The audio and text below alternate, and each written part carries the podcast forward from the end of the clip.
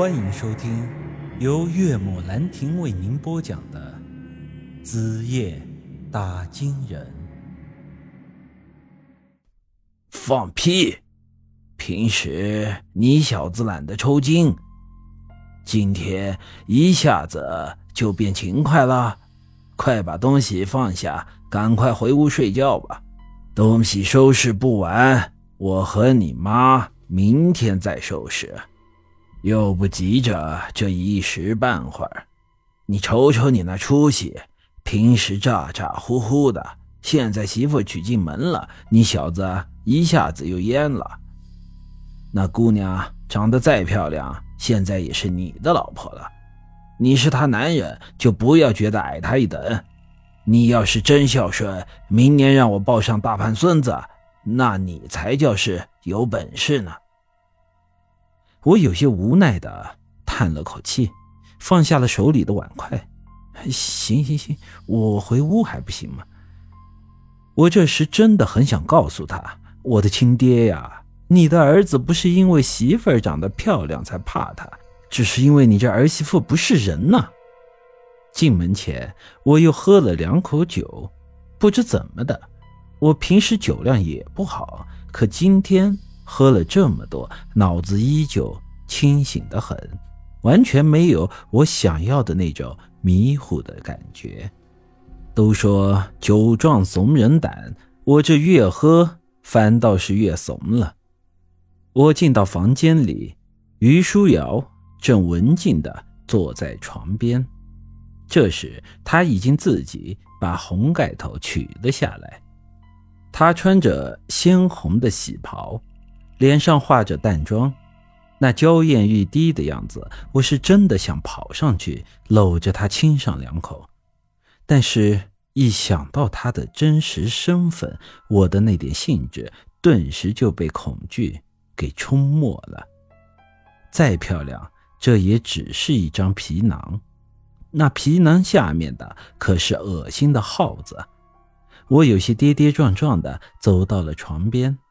他一把扶住了我，温柔地说：“你喝多了，来，喝口茶醒醒酒吧。”说着，端起了床头柜上的茶杯，一手扶着我的背，一手喂我喝茶。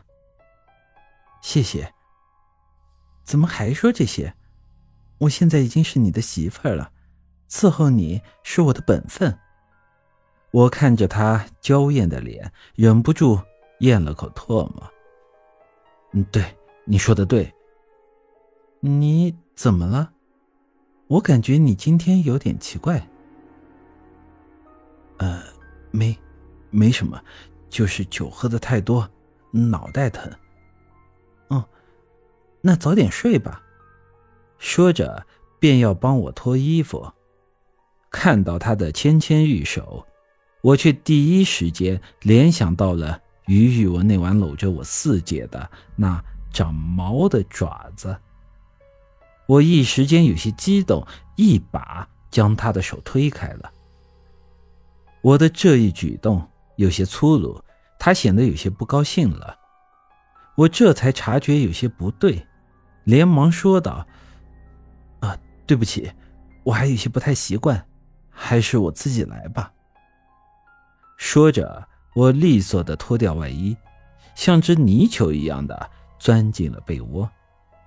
由于我是背对着他躺着，所以之后他有怎样的表现，我就不知道了。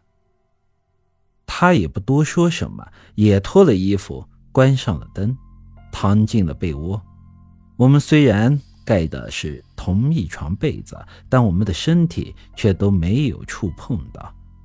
他好像显得有些失落，我本想向他说些什么，但想到他的身份，便又觉得没有安慰他的必要。他就这么一直静静地躺在我的旁边，一个多小时过去了，就连一个翻身的动作都没有。我装作睡着了，但他这时却突然对我说话了。我知道你没睡，和我聊聊天吧。我握紧了拳头，整个人一动不动，没有回答他的话。还记得那天你对我说的话吗？你说结婚后会一心一意的对我好，为了我，就算让你去死你也愿意。听到“让你去死”四个字时，我的身体不自觉的一颤。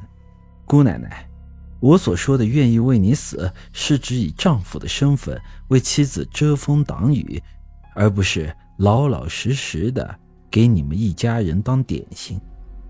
我虽然没有回应他，但他还是接着说道：“实话告诉你吧，在与你订婚之前，我还有过很多次相亲的经历。我问了他们同样的问题，他们的答案和你一样。”都说愿意为我去死。他的语气缓慢的诉说着，像是在自言自语，又像是在讲故事。不得不说，他的声音是真的好听。要是真的有这么一个妻子，每晚在床上陪我说说话，那该是多么幸福的事啊！只可惜，这一切都是过眼云烟，可望而不可及。虽然你们的回答是一样的，但给我的感觉却是不一样的。他们的回答很轻浮，我一听就知道是骗人的。